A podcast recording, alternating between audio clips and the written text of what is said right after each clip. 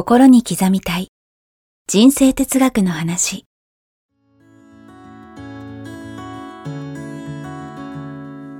学校に行けない子どもたちからオリンピック選手をはじめとするアスリート企業経営者マネージャー新入社員メンタルサポーターとして20年間にわたり講演研修を行ってきた成田義則が今と未来を変える人生哲学の話をお届けします。視聴者リスナーからの人生相談にもお答えします。皆さんこんにちは。こんにちは。心に刻みたい人生哲学の話。成田さん今日もよろしくお願いします。よろしくお願いします。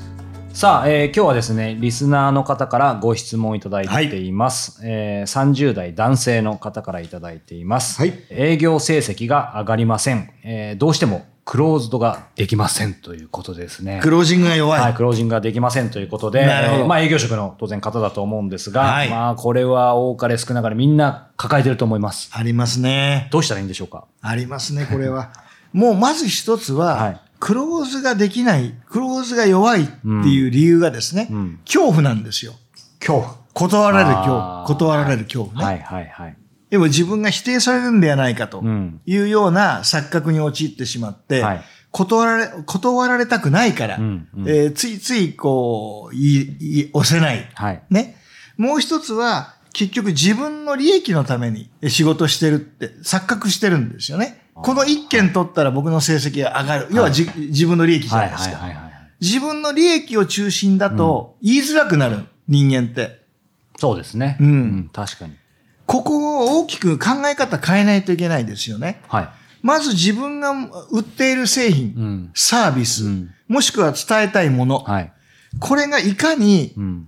相手方に貢献できるか。うんうんうん。っていうところをもう一回あの、整理して自分で落とし込む。そして、それを伝えることがうん、何よりも相手の利益になる。相手のとかポイントですね。相手の利益になる。うんうんこれを売ることによって、はい契約していただくことによって、ん必ず相手の利益になるという強い信念があれば、はい。そっちが今度は強くなってくるので、うんうん言えるんですよ。確かに。もう絶対これは、うんもう騙されたと思って、んね、ご契約いただいても絶対に損はさせませんと。うん後悔させませんと、うんそれだけの自信ありますとうん。いう自信があったら押せますよね。うん。ところが、どっか自分のための、はい今月あと何件やらなきゃいけない、うん自分の都合で考えてしまってると、どうしても押しづらくなる。うん。いい人ほど。なんか切ないですね。いい人ほどっていうところが。真面目な人ほどね。ついつい自分の利益を、ん自分の利益だから自分が我慢すればいい。はいっていうのと、あとは断られる恐怖、うん否定されたくない。うん。ですよね。うんだからそこはもう相手のために、んこれは何が何でも提供できなかった確ら、私の落ち度だとうんいうぐらいまでむしろね。使命感をはい持っていただくと、推しが強くなるんですよ。うん使命感ですね。はい。あのね、維心伝心、相手の気持ちって伝わりますよね。伝わりますね。ってことは、はい相手が自分のために契約欲しがってるのか、うん。本当にこれ使ったらば、あなたが良くなるというね、はい自分のことを思ってくれて言ってるのかって分かりません、本当分かっちゃいますよね。伝わるんですよはい。はいそれを伝えたら、うんもう絶対、ふ推しが、んもうとってもいいよ形でうん制約につながっていく。いい推しですね。もういい推しになるのは間違いない。なるほど。間違いないですね。これってもちろんこの対面はもちろんですし、はいそれは、あの、まあ、それが一番伝わると思いますけど、やっぱり文章とかでも全部伝わりますよね。はいうんうんうんだから自分の持っている提供しようとしている製品、うんサービス、んお伝えしたいことうん、すべ、てのもう相手のメリットになるもの、全部もう一回自分で負に落として、これを提供したら相手のね、んえー人生が、相手のお仕事が、んいろんなものがこんだけ良くなるという。はいはい。まあ、これをしっかりと使命感としてん相手に伝えていくという、うん。この姿勢を変えるだけで成績の上がり方は全く変わってくるはずです。確かにそうですね。なんか、自分のこの十数年起業したての時から振り返ると、やっぱりそのうまくいった時って、うん。まあ本当に、まあよそ、たまにこんな僕でも、あその営業すごいですねみたいに言われたことあるんですよ。はいはい。それこそ、まあ成田さん僕の良いとこも悪いとこもよくわかると思いますけど、営業得意じゃないんですけど、なんかうまくいった時のことを振り返ると、つまり、まあ当然営業すら意識してることがなくて、やっぱり例えば番組を作る時も、もう頼まれてもいないのに、うんこれ絶対やった方がいいですよって言って、そのね、未来をこうイメージしてこういうふうに話してみたいな。だそうするとやっぱ全部普通にき決まりますよね。ってことなんですよね。そうなんです商品を売ってるという意識すらないです。本気ではい相手がより良くなるためのの機会を提供してるんだというね、はい。自負とはい使命感と、はいこれをね、強く持った人は、うんめちゃめちゃ強い営業マン。やっぱそうですよね。はい。だからなんかそうよ、よくしたいだけなんですよ。究極的な話、別に自分、たまたまそれが自分の商品だったぐらいの感じでしたね。そうです、はい結果として自分の成績のグラフが上がるだけの話で、うん先に自分の成績のグラフばっかり考えてるとうん、言えなくなっちゃうんですよね、うん人間は。まずはだから相手の利益のために、うんこの製品はもう使っていただかなきゃいけないぐらいの思いでいかなきゃいけないいうことですね。これでもなんか、反省させられますね。やっぱり、うんあのね、ある意味、こう、社会人になりたての時とかに成田さんの話を多分聞けば、うんこう、ピュアにね、うんできると思うんですけど、やっぱ一回り回って僕ぐらいの40ぐらいだと、り両方経験してるから、はいやっぱりいくつになってもこの、なんか原点忘れちゃいけないですよね。もちろん自分のね、グラフを上げることも大事なんですよ。うんうんもちろんそれも頭にあるんです。ただし、優先されるのは相手の利益なんで、うんうんそこをもう一回く強調すれば、うんグラフは後からついてきますからね。まあでもこれは本当後からついてくるってまあ言い切れますよね。そうです。んついてきますから。で、あとは、は例えば、えー提供する製品にはい完璧なものはないと思うんですよ。やっぱりどっかにそりゃそうですね欠点もあると思うんですね。うんうんその欠点を隠すんではなくて、うんそれを上回る利点を相手に理解してもらえばいいわけですよね。ああ、なるほど。はい。だから欠点があったら僕売れないって言ったらもう何も売れなくなりますから。はい。確かにこことここは欠点かもしれないけど、うちの製品にはこ、これを、それを上回る、んこんないいところがあるよっていうところが自分できちっと整理できてれば、うんもう自信持ってプレゼンできますよね。うんうんうんはい。ですよね。みんながみんなアップルの製品とかテスラの電気自動車売れるわけじゃないですからね。ですよね。むしろ、まあ正直ね、け欠点も結構あるみたいなものたくさんありますよね。はいはいうんはいうんだから優秀な営業マンは自分の製品に誇りを持って、うん。いいところをしっかり理解して、うん。相手のためにいかにこれが役に立つかということをきちっと伝えることができる人。そういう意味ではね、全然テーマは違いますけど、先週ね、あの、お話しあったやっぱりその、子供への伝え方とかもそうですけど、やっぱりそのシシミュレーションとか、うんかなりちゃんと当たり前ですけど、営業マンであれ、僕営業マンやったことないんで、常識かもしれないですけど、やっぱりそれいかにやっとくかって大事ですね、すごく大事です。うん。だからまずよくニードの喚起って言いますよね。はいまず相手が求めてるものを聞き出すことが第一歩。うんところがそれだけじゃダメなんですよ。はい求めてる以上に気がついていない。さらに良くするポイントもうん、プラスアルファ、プラスアルファね。はいはいプラスアルファで、さらにプレゼンするっていうこともうんうん大事なんですね。うんプロとして、相手が気づけない利点っていっぱいあるわけじゃないですか。確かに。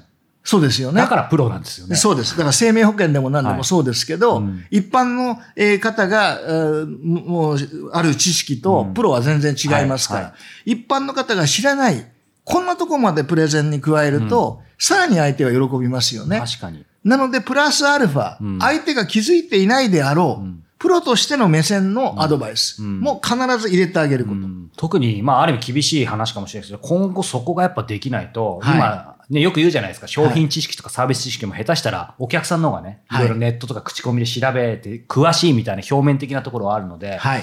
つまり検索できない。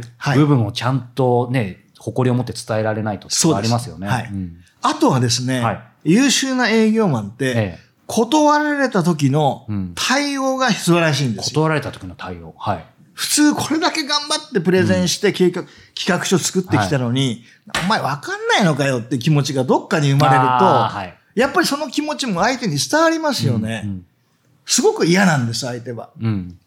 よくね、例えばはい洋服や、あの、洋服見に行って、いろんなもの試着して、うん結果買わない。うん。じゃあやっぱり今日はいいやって帰ると時に、対応した店員が嫌な顔する時ってありません、ありますね。ところが、いや、ごめんなさいって、もういっぱい来ていただいたのにお気に召すものがなくてうん申し訳ないです。今度またいいもの揃えときますので、ぜひまた見るだけで結構なんでお寄りくださいって、玄関先までうんお見送りしてくれたらどう思います？いや、また来ようと思いますよね。ですよてか、下ね。手したらもう一回ちょっと、なんかやっぱ買おうかな。あります。やっぱ結構、人に左右されますいや、そこなんですよ。だから人間って、うまくいかない時のコミュニケーション、ね断られた時のコミュニケーションが実は本質問われるんです。そうだから仲いい友達ともトラブった時のはい。対応、そこ間違えちゃうとん。縁切れますから。恐ろしいですけど、そうですね。お客様ともそうです。断られた時に、ん。もう感謝して、お役に立てなくてすいませんと、でもね、お任せくださいと、もし、えーまたね、はい。こういったニードが必要になったらいつでも、いつでもお声かけくださいと。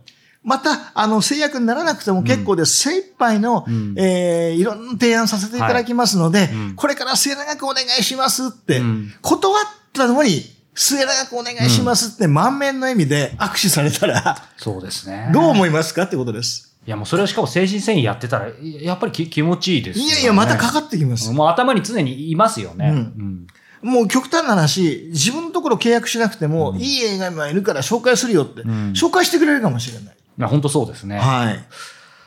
これって、すやっぱり素養はあると思うんですけど、訓練すればできるようになるんでしょうか、もちろん。もう一番説得力ありますけど。。もちろんです。うんもうこれは、やっぱりシミュレーションして、やっぱりそこもう一回自分で断られた時にどうやってお礼しようって、もう自分で何回かシミュレーションしてやっとけばはい、必ず大丈夫です。やっぱりそこですね。はい。うんうん。やってなかったらできないんですよ。っていう話ですよね。練習しなかったら、はい。いきなり本番でできるわけないんで。うん、これ今断られた時って話で伺いましたけど、はい。ちょっと違うケースで例えばそのはい。提案した時にね、はい。あのリアクション悪くないとかなんですけど、何らかの理由で、うん。なんかそのまま止まっちゃったりとか、あと担当者がなんかちょっと体調悪くなったりとか、うん。まあ、移動しちゃったりとかで、うんなんかそういうちょっと宙ぶらりんになった時っていうのはこれ応用編でなんかコツはありますか、いやもうとにかくプッシュですから、うん。いかがですかって。うん。で、この間の提案の、はい。さらに、どこかちょっと、あの、もうちょっとここ修正かけたらもっといいな、なんてところありますかみたいうんうん。な形で、うん。より相手のニードをさらに引き出して、はい。はい。それが金額なのか、うん。サービスなのか、うん。何かわかりません,、うん。ただできないものはできないので、はい例えば金額下げてほしいって言ったら、うん。もう実はこれはこういう形で、うん。もうこれがどうしてもこれが限界ですっていうのを話をすれば、はい。向こうは諦めがつきまますよね。ずまず話さないとね。だからまずそれ、不満、何がもういもうちょっと引っかかってるのか、はもう一回引き出して、うん、最後の最後。もう一歩ですよね。もう一歩引き出して、はい。そこを相手にきちっと理解いただければ、より制約に近づきますよね。うん。うん。だから、一番いけないのは、は投げた、うん提案した、んそこで止まっちゃうことです。背中押さなきゃダメなんですよ。ですよね。大体ね、日本人はとっても弱いので、はい迷っちゃうんですよね。うん迷ったら背中押してあげなきゃダメなんで、確かに。思いっきりボンボン押さなきゃいけないんで、うんただ強引に押しすぎたらダメですから、はいはいそこはもう相手のために、うんもう絶対にこれを採用していただいたらば、うん必ず良くなるよという、うん。そこをきちっと何回もプレゼンしてあげたらいいと思いますね。そう。で今成田さんおっしゃったようにその闇雲に押すんじゃなくてお話をやっぱり伺って例えば、まあ、それも言い方次第なんですけどやっぱりどうすれば実現するのかとか、はい。な何が引っかかってるのかっていうのをやっぱ聞くことがポイントですよね。そうです、そうです。買ってくださいじゃねただ押してるだけでね、うん。自分目線ですからね。もうぜひ使っていただきたい、うん。まあ採用していただきたいので、どうすればそれがより具体的に、うん。えーなりますか？っていうような、んんうんそこを調整しましょうみたいはない。形で、うん。えープッシュしていただければ。うん。ね、お話伺ってると、ね、これ見てる方、聞いてる方、何らかの形でやっぱり直接営業職じゃなくても、やっぱりね、この資本主義社会ですね、物やサービスを売る、買うということで、多分何らかの学びがあると思うんですけど、やっぱり本質的に物を売れる、買うっていうのは、なんか今のところにかなり集約されそうですね。うん。あの、基本的に自分の中でね、はい。う物を売るっていうのは自分の利益って考えてる。ね。うんもう売るっていう時点でそうなそうなりがちです、ね。もちろん利益はもちろんあるから売るんですよ。はい。ところが、そっちが主流になると、うん言いづらくなる。人間って、うんじゃなくて、相手の利益を考えて、これは絶対お伝えしなきゃって、うんそこのマインドを変えていただく必要がありますよね。伝道しなきゃメッセンジャー的な感じの方がいいですね。まさに、うんまさにそうですね。はい。はい。ぜひね、えー皆さんで頑張っていきましょう。はい。はい 相手のためです。そうですね。はい。はい。さあ、えーこの番組では引き続き、えー成田さんへのご質問、ご感想を募集しております。はいえー詳しくは概要欄をご覧ください。ということで、成田さん、ありがとうございました。ありがとうございました。